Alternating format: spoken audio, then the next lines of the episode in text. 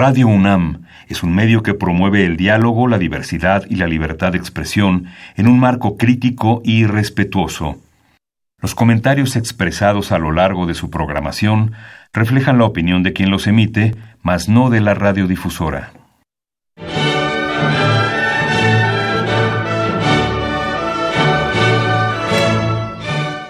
Diálogo Jurídico. Derecho, Cultura y Humanismo. Programa a cargo del maestro Eduardo Luis Fejer.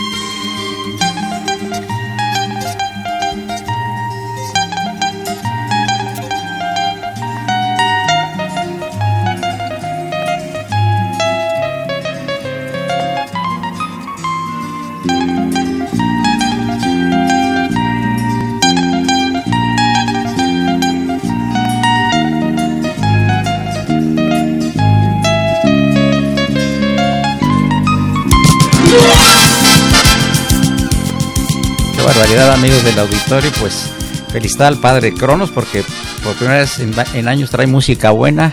Seguramente debe ser por, los invitados de hoy, indudablemente. ¿eh?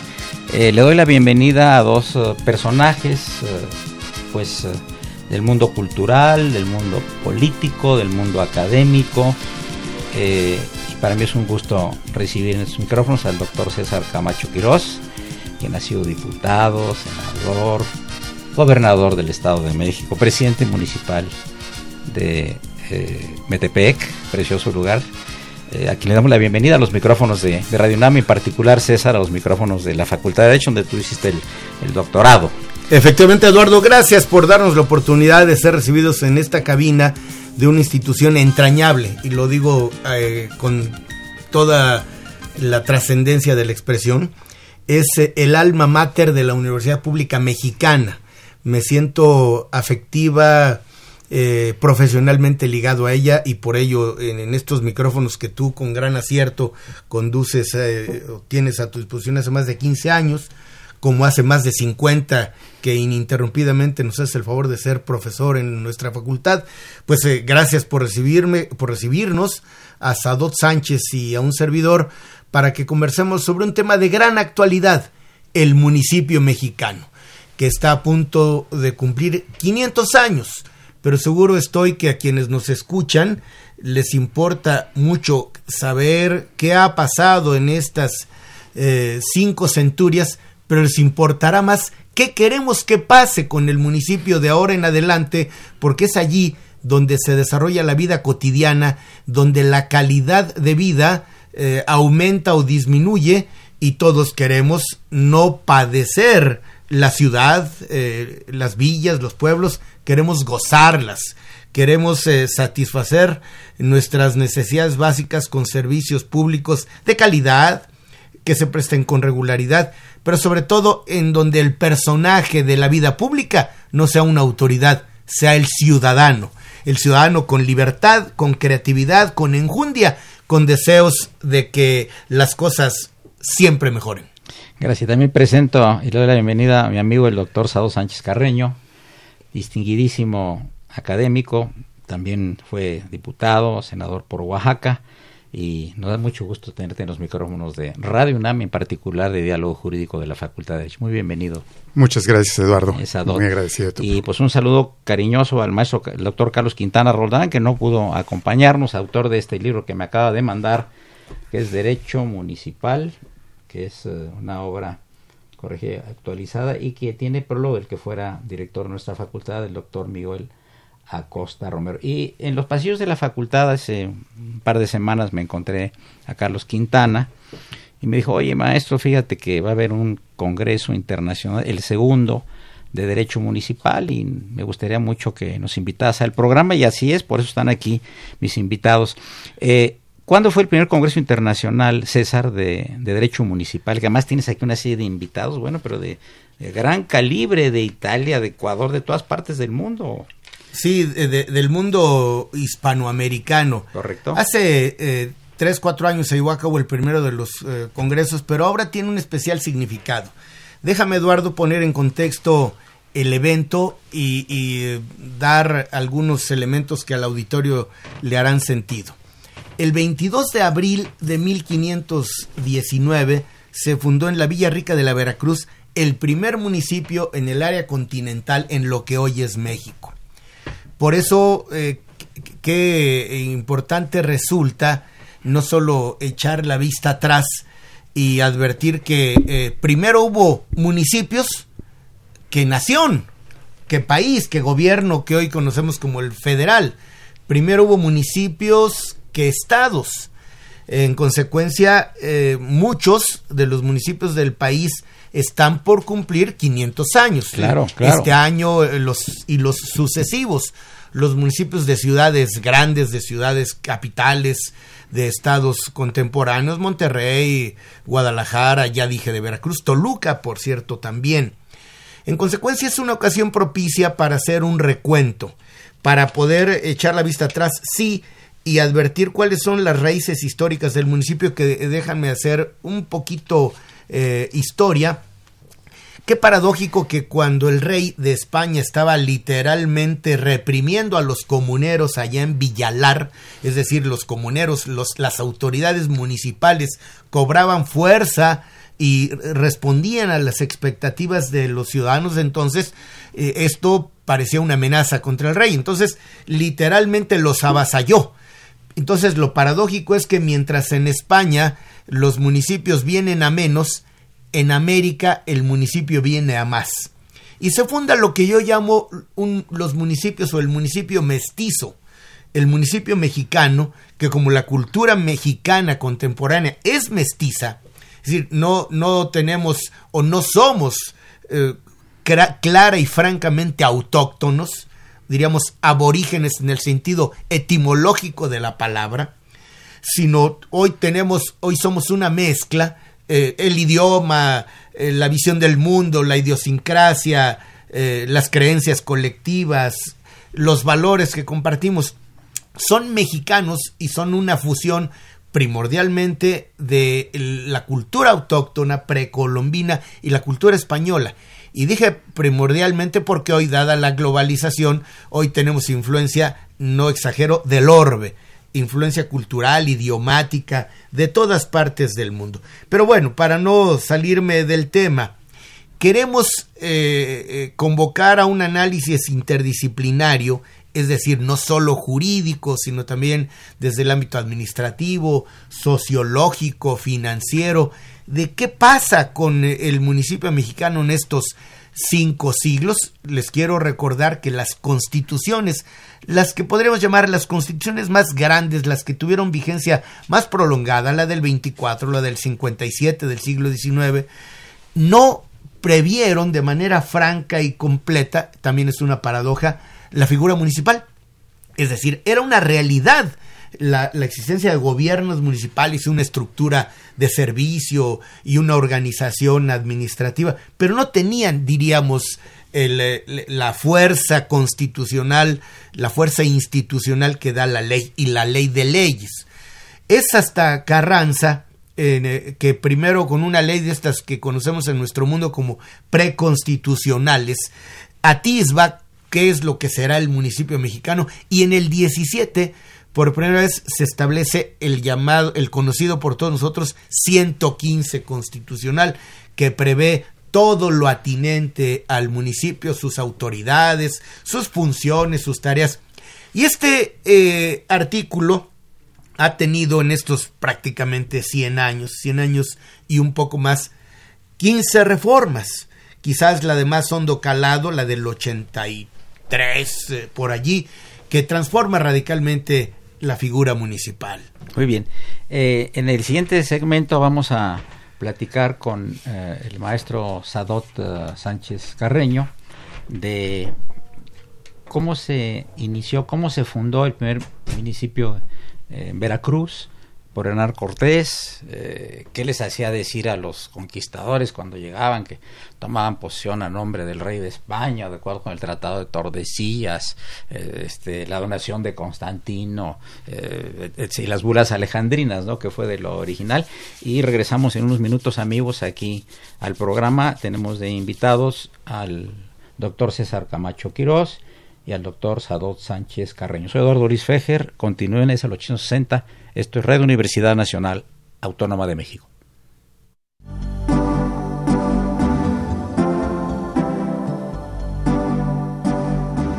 Está usted escuchando Diálogo Jurídico, Derecho, Cultura y Humanismo.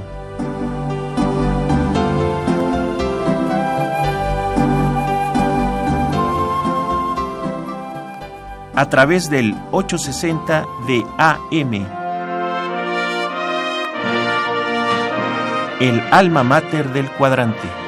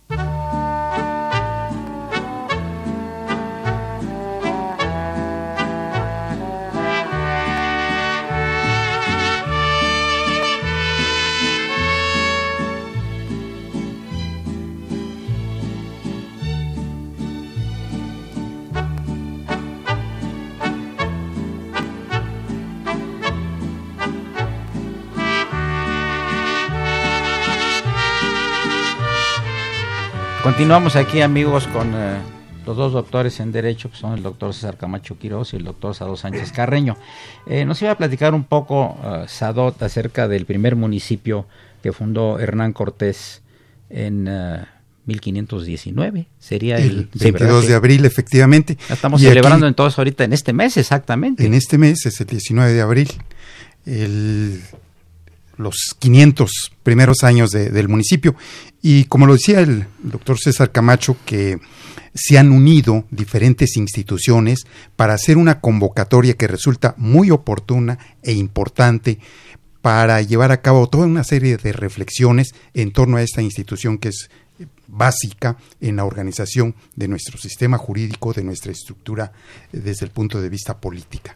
Y efectivamente, este segundo Congreso Internacional de Derecho Municipal que está convocando el Colegio Mexiquense, que preside precisamente César Camacho, la Universidad eh, de Guanajuato, el programa o que preside Medardo Tapia con el programa de investigadores de gobierno y políticas públicas, pero sobre todo la UNAM, en donde están participando varias instituciones, entre ellas eh, cabe mencionar el Instituto de Investigaciones Jurídicas y mencionar también al doctor Jorge Fernández Ruiz, pues que ha sido una de las personas factor importante. Este Congreso tiene afortunadamente una visión integral, va a partir de las raíces históricas, como lo acabas de comentar, se adentra a todo lo que es la organización jurídica y administrativa del municipio, se va a examinar también cuáles son los retos legales y administrativos del municipio, las políticas públicas para el desarrollo municipal, los procesos locales y desarrollo, y lo más importante, con lo que se concluye en la mesa número 6, van a ser seis meses durante tres días, del 10 al 12 de abril en Toluca. Bien eh, se va a realizar en la sede del Centro Cultural Toluca, que está en la avenida Miguel Hidalgo número 201, allá en la capital del estado. Y efectivamente el municipio surge, y este es algo que podríamos decir circunstancial, cuando Hernán Cortés busca independizarse de Diego Velázquez, que lo había enviado para dirigir la expedición, y Hernán Cortés, que sabemos pues un joven de 35 años con toda una ambición, no quiere que las conquistas que se hagan durante eh, eh, las acciones que va a tomar sean o beneficien o queden acreditadas con Diego Velázquez, sino quiere él llevarse. Y entonces decide Hernán Cortés, es una decisión que toma él, para crear la institución que va a legitimar su participación en las actividades de la conquista. Y así es como, y lo narra muy bien Bernal Díaz del Castillo, cuando de la noche del jueves santo llegan a un lugar, a una ciudad que les eh, señalaban iba a tener muchas riquezas, y llegan un viernes santo, que es el día de la verdadera cruz, y le ponen precisamente el nombre de la Villa Rica de la Veracruz, un 22 de abril de 1519. Y aquí el municipio tiene como una función inicial de ser una institución de legitimación. Y se hace a través de dos formas. Cortés, que pues tenía nociones de derecho, él había sido bachiller de derecho en la Universidad de Salamanca, decide que ese, el municipio que funde, le dé dos cargos, dos investiduras a partir de las cuales va a desarrollar sus actividades. Una desde el punto de vista judicial, lo nombran justicia mayor, y otra militar, capitán general. Y a partir de, de allí se inicia toda esta actividad municipal, el régimen municipal, el primer municipio en la Ciudad de México, en lo que es el territorio es en Coyoacán, y de ahí se inicia toda la formación de los municipios hasta la fecha. Hoy tenemos, según los datos del INAFED, el Instituto Nacional del Federalismo para el Desarrollo Municipales, que existen 2.458 municipios. Qué interesante. César, hay unas preguntas aquí del auditorio. Primero de Chicago. Qué bien. Los mandan saludar. Eh, señorita Harriet Jones. Eh, pregunta César, eh, Gloria Ortega dice, en cuanto a las alcaldías en la Ciudad de México, ¿qué reformas hay o habrá en los artículos 122 y 115 de la Constitución Federal? Interesante, déjame hacer algún comentario porque tuve la fortuna de formar parte del Congreso Constituyente de la Ciudad de México como un acreditado de la Cámara de Diputados. Eh, Qué bien. Que, Interesante. Así ¿eh? lo determinó la reforma constitucional al, ya mencionado 122. Primero, una precisión. La Ciudad de México es una entidad federativa sui generis. No es, estrictamente hablando, un Estado. Si lo fuera, no habría necesidad de, de tener un régimen como se hizo, déjenme decirlo coloquialmente, un traje a la medida. No habría alcaldías, sino ayuntamientos o municipios. no habría concejales, sino sencillamente regidores.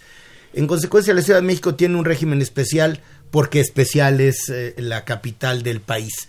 Pero diríamos que cada, cada día más se asemeja en términos constitucionales a un Estado.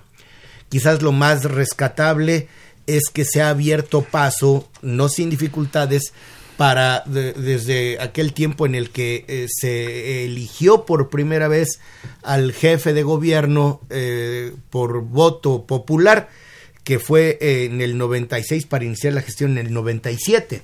Es decir, no estamos hablando de historia antigua. Y las demarcaciones territoriales, al principio también, diríamos, los, los jefes de las delegaciones eran nombrados, después fueron electos. Y esta es la primera vez que eh, la alcaldía está integrada de manera colegiada por concejales, es decir, había un jefe delegacional, diríamos un ejecutivo, déjenme de esta licencia jurídica, una especie de ejecutivo unipersonal. Hoy, creo, y creo que es muy sano, hay concejales electos también popularmente. La constitución de la Ciudad de México está apenas, diríamos, a prueba está empezando a, a funcionar. Yo lo que preveo es que si hubiera cambios al 115 que impactaran la vida municipal, no tendrían por qué no impactar la vida de las alcaldías, es decir, hacer la reforma correlativa al 122 de la Constitución Federal.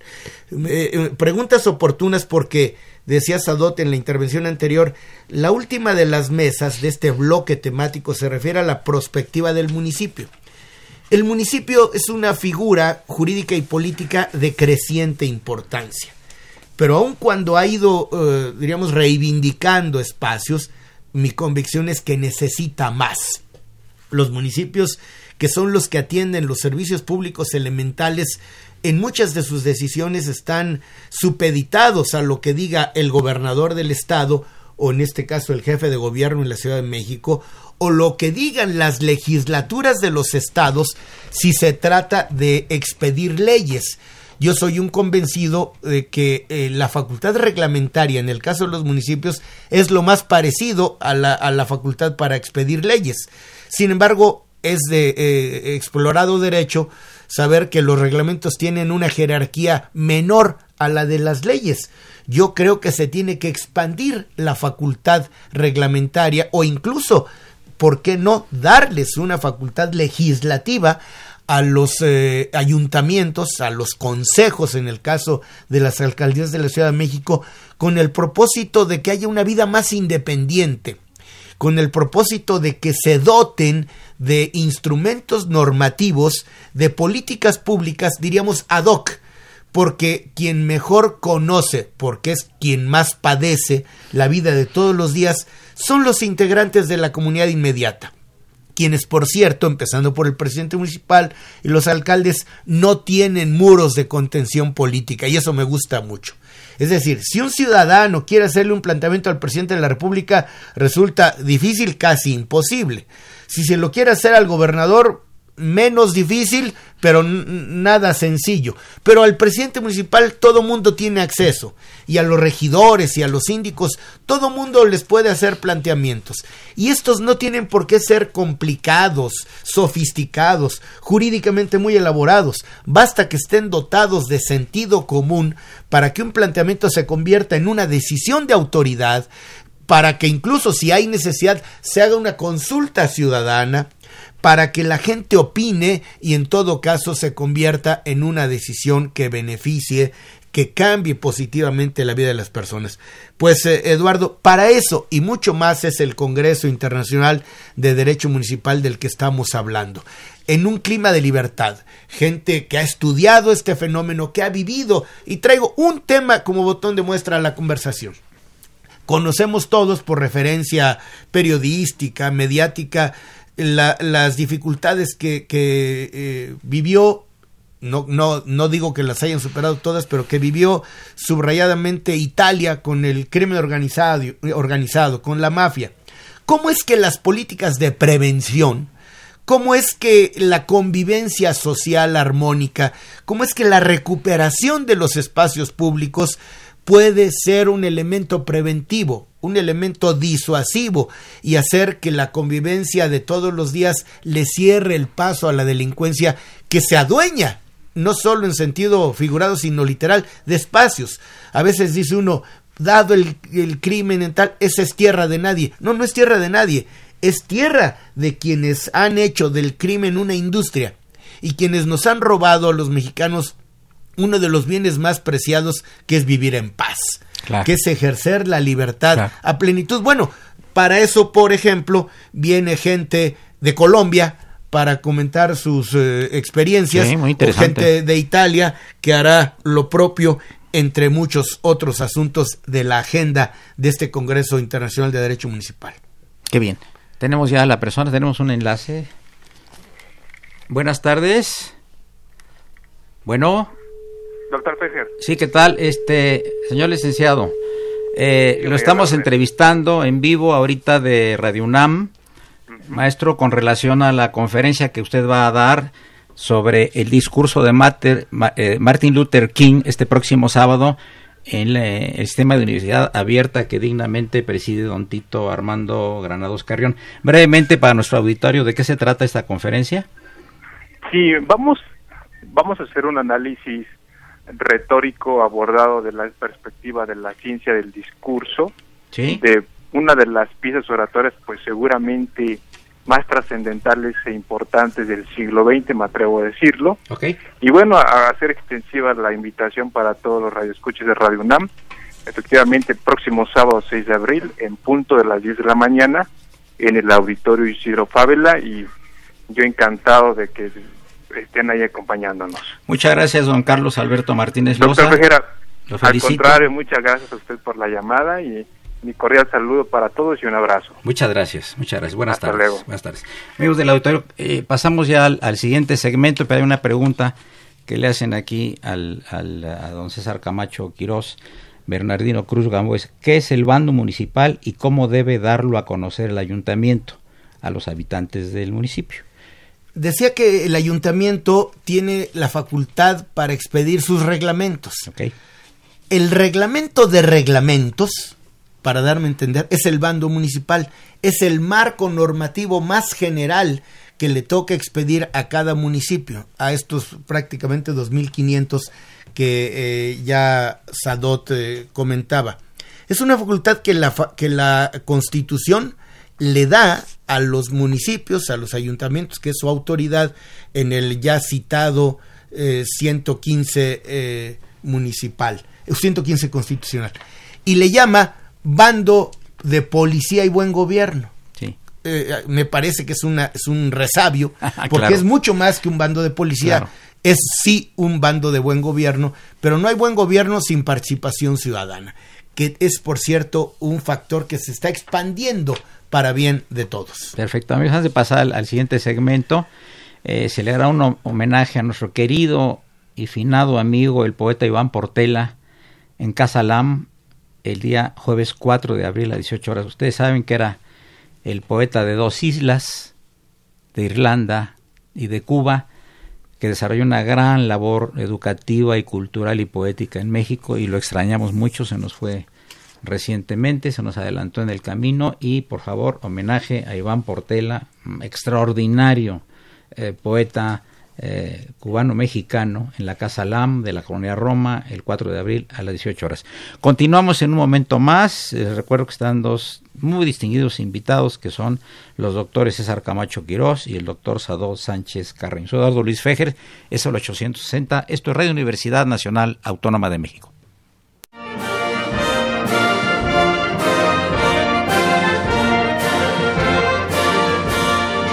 Su opinión es importante. Comuníquese. Nuestro número 5536 8989.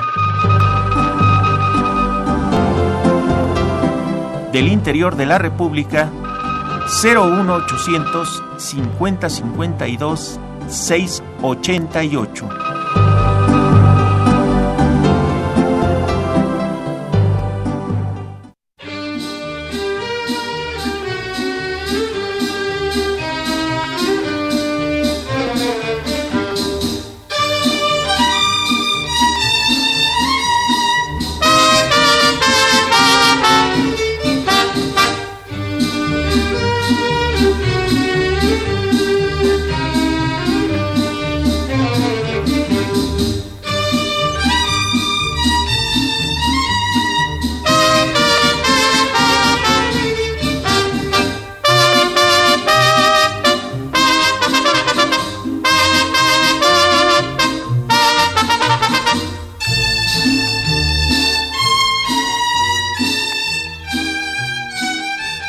César, continuamos con lo que estaba diciendo tan interesante con relación al bando y, además seguir comentando sobre este, creo que muy importante, segundo Congreso Internacional de Derecho Municipal que tendrá verificativo en la ciudad de Toluca. Por favor. El Colegio Mexiquense, que es una institución de alto nivel académico dedicada a la investigación y a la docencia, es, diríamos, la institución convocante sobre cuya estructura y organización descansa el evento.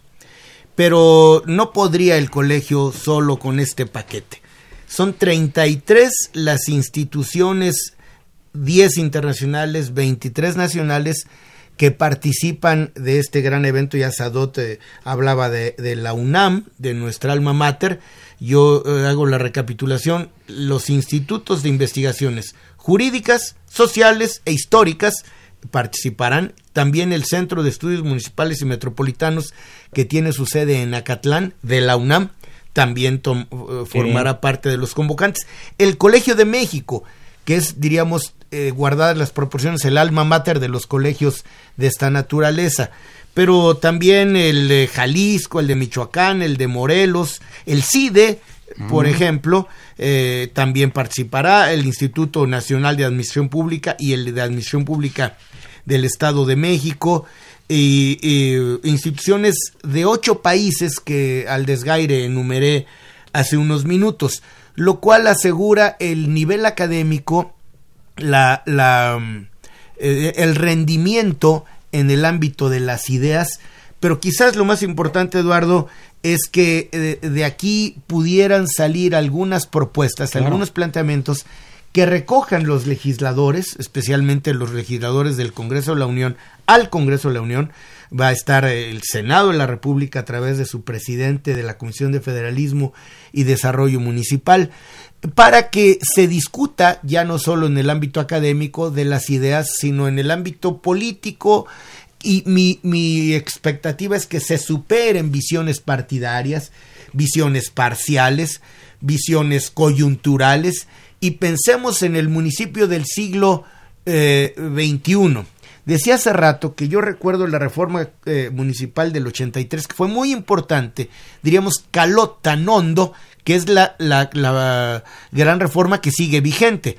Ha habido otras de menor calado. Bueno, yo aspiraría o sueño con ello de que de este Congreso y seguramente con otras fuentes de información, de conocimientos, porque todo es importante y aquí hay que evitar prejuicios y descalificaciones, más bien hay que sumar voluntades y sumar capacidades, que podamos eh, delinear, bosquejar, diseñar el municipio del siglo XXI más poderoso, no solo en términos eh, políticos, sino económicos, un municipio con mayor capacidad de respuesta e insisto, un municipio en el que el ciudadano sea el eh, personaje central de la toma de las decisiones, sin caer en expresiones demagógicas, porque al final la autoridad está para eso, pero una autoridad que no está vinculada con sus electores, con sus representados, me parece que no tiene, no tendría éxito.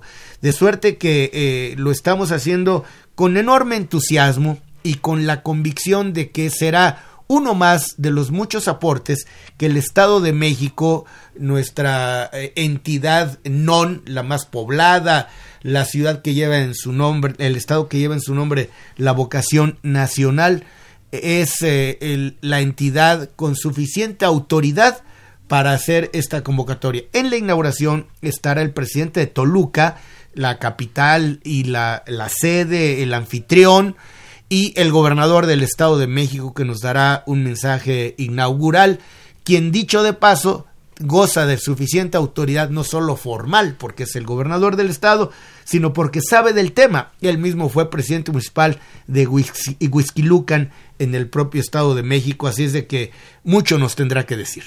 Eh, Sadot Sánchez Carreño, eh, vas a hablar de la evolución constitucional del municipio en México. ¿Puedes abundar un poquito, por favor? Efectivamente, eh, como lo ha dicho de manera atinada el doctor César Camacho, el municipio ha tenido una evolución en donde ha sido a golpes de reformas que hemos ido construyendo una fortaleza que todavía hay mucho camino por recorrer.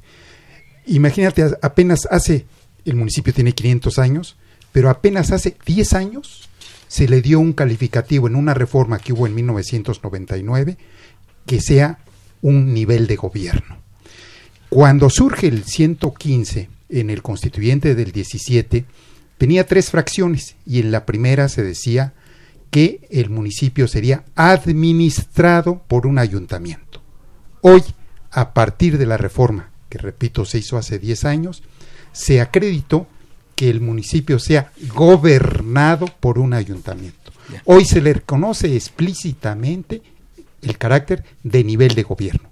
Pero al lado de eso existen todavía debilidades como las ha mencionado efectivamente César Camacho, desde el punto de vista financiero, desde el punto de vista económico, desde el punto de vista jurídico. Todavía tenemos lo que podría recuperar las palabras que dijo Heriberto Jara en esa discusión del 117, que aun cuando una institución tenga una libertad jurídica, una autonomía, si no se le dan los recursos, si no tiene una libertad económica, resulta estéril e ineficiente realmente la, el trabajo, la organización. Y hay algo que me gustaría subrayar también y que eh, se mencionaba.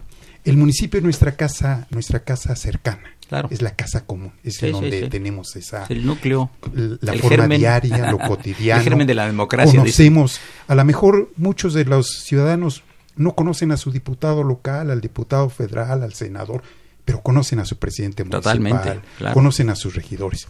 Y esto implica para el municipio que se constituya en una base importante para toda una serie de actividades y entre ellas la que se mencionaba, las políticas de seguridad las políticas de prevención. Y efectivamente hay varios ordenamientos, por ejemplo, la ley contra la trata de personas, la ley eh, general de víctimas, ahora las reformas que se acaban de hacer a los 10 artículos para crear la Guardia Nacional, donde se le dan ciertas facultades de coordinación, de intervención a los municipios. Porque esos son, al final de cuentas, la voz, repito, inmediata. Y hay una figura que es necesario fortalecer, practicar, llevarla a la vida diaria, que es el cabildo abierto. Claro. Este cabildo abierto permite la concurrencia de quienes están en una eh, demarcación para que pueda realizar todas las actividades. Y hay un dato, por ejemplo, importante que tenemos en nuestra historia, donde las mujeres empiezan a votar es en las elecciones municipales.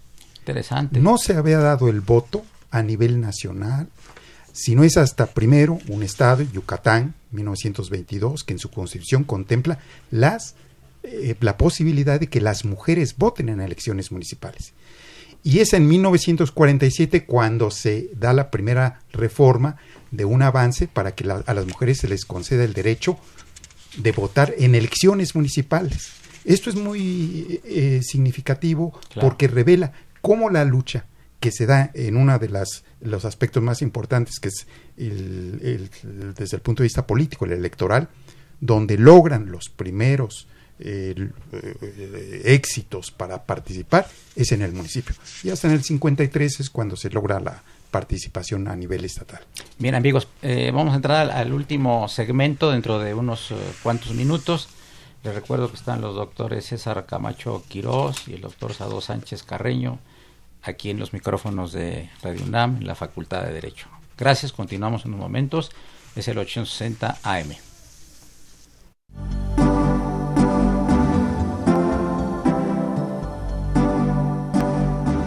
Está usted escuchando Diálogo Jurídico, Derecho, Cultura y Humanismo.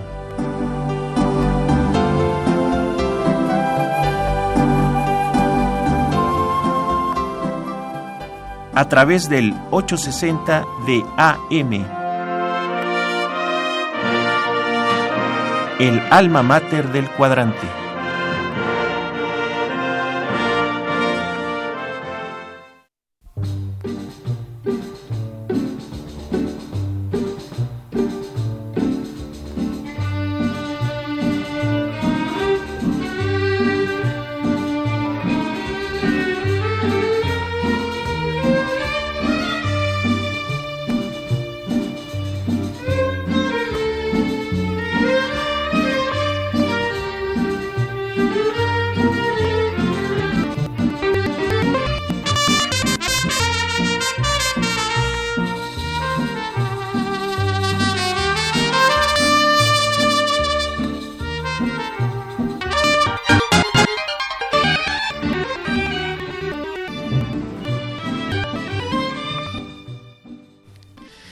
César Camacho Quirós, el tema que anda en boca de todos los mexicanos, el tema de la inseguridad, lo- lo- ¿de alguna manera lo va a abordar este segundo Congreso Internacional de Derecho Municipal? Por supuesto lo, lo debe abordar, eh, creo que específicamente en la mesa de políticas públicas para el desarrollo municipal. ¿Correcto? El desarrollo es una expresión tan amplia que por momentos parece perderse eh, sus fronteras, sus límites. No hay desarrollo posible sin paz, sin, vida en armonía, sin eh, tranquilidad social. Por eso, dos eh, ponencias me parecen especialmente importantes en el ámbito de la seguridad, tanto preventiva como la seguridad proveniente de las políticas públicas exitosas para abatir niveles de, diríamos, de amenaza social, de delincuencia. La doctora Hilaria Meli de la Universidad de Milán nos va a hablar del caso de Roma, especialmente una ciudad grande con una carga cultural enorme, pero también caótica. Eh, ella ha titulado su ponencia Condiciones de seguridad e integración social del territorio creo que hay experiencias exitosas que no hay necesariamente que adoptar, sino adaptar. Correcto. Porque nuestras condiciones normativas, culturales, son totalmente, o son distintas, no totalmente. Y una segunda ponencia a cargo del mayor Leonardo Nogueira, de la Policía Militar de Río de Janeiro, que también tenemos presente como Río de Janeiro, es la ciudad más compleja, quizás la más cosmopolita. Muchos años la, la capital de, de Brasil antes de la creación exprofeso de Brasilia, que habla, hablará del proceso de pacificación, eh, los cambios de escenarios y los desafíos. Él es un policía eh, preventivo en, el lenguaje mexicano, que desarrolló, concibió y desarrolló con éxito en, Río de Janeiro este tipo de políticas preventivas. De modo que un, un sitio donde la vida cotidiana se, se desarrolla en armonía, con respeto de las libertades, insisto, donde la gente puede ir por la calle con toda tranquilidad, con confianza, donde la autoridad eh, tiene una presencia discreta pero eficaz y no solo se dedica a recoger la basura, sino a, por ejemplo, a reparar los focos del alumbrado público. Un sitio que tiene el alumbrado público en perfecto estado de funcionamiento abate los niveles de inseguridad porque genera confianza. Un lugar limpio eh, es un lugar en donde se advierte que hay autoridad en lugar de que las, la basura esté tirada por allí, porque no solo es un asunto de estética o de salud pública, sino de abandono. En consecuencia, un eh, asunto importante es el combate de la inseguridad en estas dos vertientes, la, la de carácter preventivo para evitarla y la atención a fenómenos que generan, que provocan inseguridad a través de la eficaz participación de la policía hasta ahora conocida como preventiva. Sadot tocaba un tema importante. El artículo 73 de la Constitución, por cierto, el artículo más reformado, más de 60 veces eh, en 100 años, es un artículo que distribuye competencias, que distribuye facultades a través de leyes del Congreso de la Unión que distribuyen entre federación, estados y municipios los quehaceres públicos. Bueno, hemos sido testigos y a veces protagonistas de darle más facultades a los municipios, pero a veces les damos la tarea, pero no les damos los medios. O, ponemos los listones muy altos y parece que el optimismo nos desborda porque los municipios no solo deben tener jurídicamente la tarea, sino los medios, no solo de los, de los, económicos, los medios jurídicos, los medios tecnológicos al alcance. De suerte, para ya no darle muchas vueltas, claro que será tema, tema central el de la inseguridad y su combate eficaz para que la tan preciada libertad que tanto amamos los mexicanos no sea menoscabada por eh, eh, quienes han hecho del crimen organizado o de las actividades ilícitas, pues es una manera de vivir, lamentablemente. ¿Quieres abundar, por favor? no, este, Eduardo? Y, se me hace muy oportuno recuperar estas tres ideas que son los paradigmas de diálogos jurídicos, derecho, cultura y humanismo.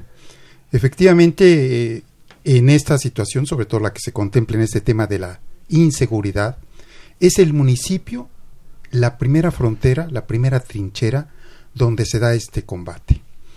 Eh, hay dos municipios en el mundo que han dado muestras de cómo sí se puede combatir a, tanto al crimen organizado como al no organizado.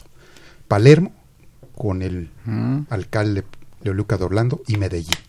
Entonces, Ahí es en donde debe de acentuarse, fortalecerse un pilar que es importante para la construcción de la justicia y la paz, que es la cultura de la legalidad. En la medida en que nosotros podamos ir aprendiendo, pero sobre todo respetando las normas mínimas de convivencia, podremos asegurar esta convivencia, esta armonía que se requiere. Hay una serie de retos porque las, los ayuntamientos hoy están en una expansión y uno de los retos principales es precisamente esta conurbación que hay con las comunidades. Entonces, la metropolización ofrece un desafío y también eh, me permitiría yo hacer una mención de uno de los ponentes que va a estar aquí, que es el procurador, ex procurador de Venecia, que fue alumno de una generación de abogados que combatió el crimen organizado, en lo que se formó, se formó el megaproceso con Giovanni Falcone y con Alfonso Porcelino. El que viene es Felici Casoni, que fue procurador, fue senador de la República en Italia y que también él va a abordar estos temas a los que se ha referido el doctor César Camacho. César, entonces esto va a tener duración de tres días. Tres días, eh, realmente dos días y medio. El miércoles a las 10 de la mañana es la inauguración. Trabajamos todo el miércoles, todo el jueves y medio viernes.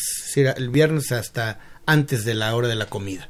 Eh, eh, horas intensas de trabajo. Por cierto, todo mundo puede asistir, pero quienes deseen eh, obtener una constancia con valor curricular seguramente asistirán de, al menos al 80% de, de las eh, del, evento, de las ponencias y de, las, de los intercambios de impresiones y, lo lograrán.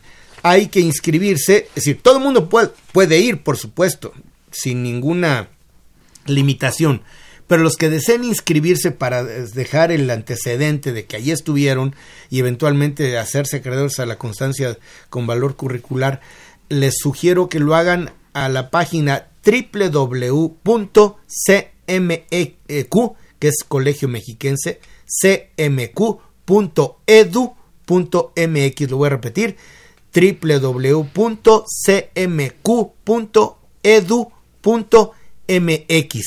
esto es, eh, como Sadot lo comentó, en el Centro Cultural Toluca, el MUMSI, para quienes eh, tienen eh, identificación con las siglas del museo que se ha establecido allí, las antiguas instalaciones de la cervecería modelo, de la cervecería que se llamó Toluca y México, en el centro de la ciudad, enfrente del Jardín Zaragoza, Centro Cultural Toluca, Hidalgo 201 eh, insisto, en el corazón de la ciudad. Los esperamos con el mayor entusiasmo, con las puertas abiertas y a la gente interesada, conocedora, eh, basta con que tengan ganas de participar. Los invitamos a hacerlo. Al término de cada sesión, de cada panel, de cada mesa, habrá un periodo importante para el intercambio de impresiones, no solo entre ponentes, sino entre el público y los ponentes. ¿Se va a poder ver en tiempo real? Se va a poder ver en tiempo real, efectivamente. El colegio tiene montada una, eh, pues un mecanismo para poderlo hacer gracias a las facilidades que el mundo digital nos da hoy mismo. Habrá una publicación que recoja las participaciones de todos y tenemos mucha esperanza de que este sea un evento exitoso, no solo para el ámbito académico, para los especuladores científicos sociales, sino para la gente, para la comunidad que al final eh, es la que justifica todo cuanto hacemos quienes trabajamos alrededor de lo público. ¿Algún último mensaje, por favor, Sadot Sánchez Carreño? Va a ser muy rica la visión que podamos observar y llevar a cabo en este segundo Congreso Internacional de Derecho Municipal, porque además de la interinstitucionalidad, la integralidad de todos los temas que se van a abordar con esta institución, hay algo muy importante, no solamente ver el pasado, el presente que tenemos, sino cuáles son las perspectivas de esta importante institución que le ha dado base a nuestro federalismo. Y ello constituye indudablemente un paradigma y que estoy seguro servirá como un punto de inicio para reflexiones que dentro de la academia, dentro del aspecto legislativo, en todos los sentidos, puedan fortalecer esta institución que ya cumple hoy 500 años en nuestra vida. Pues eh, muchas gracias, doctor César Camacho Quiroz, por tu ti, presencia y tus atinados comentarios. Lo mismo para el doctor Sado Sánchez Carreño y un saludo cariñoso a nuestro amigo el doctor Carlos Quintana Roldán, autor de Derecho Municipal, con prólogo de Miguel Acosta Romero, con una edición corregida y actualizada. Fue una operación de don Gerardo Zurrosa, a quien saludamos con el afecto de siempre. La imagen siempre grata del padre Cronos Francisco Trejo, asistente de producción, el niño héroe de la radio, Raúl Romero y Escuti. Soy Eduardo Luis Fejer, es el 860, esto es Radio Universidad Nacional Autónoma de México.